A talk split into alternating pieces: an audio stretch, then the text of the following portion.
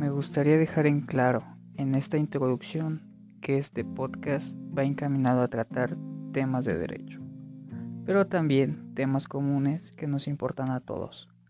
Ahora bien, ojo, aclaro, no soy experto en estos temas que con posterioridad se hablarán.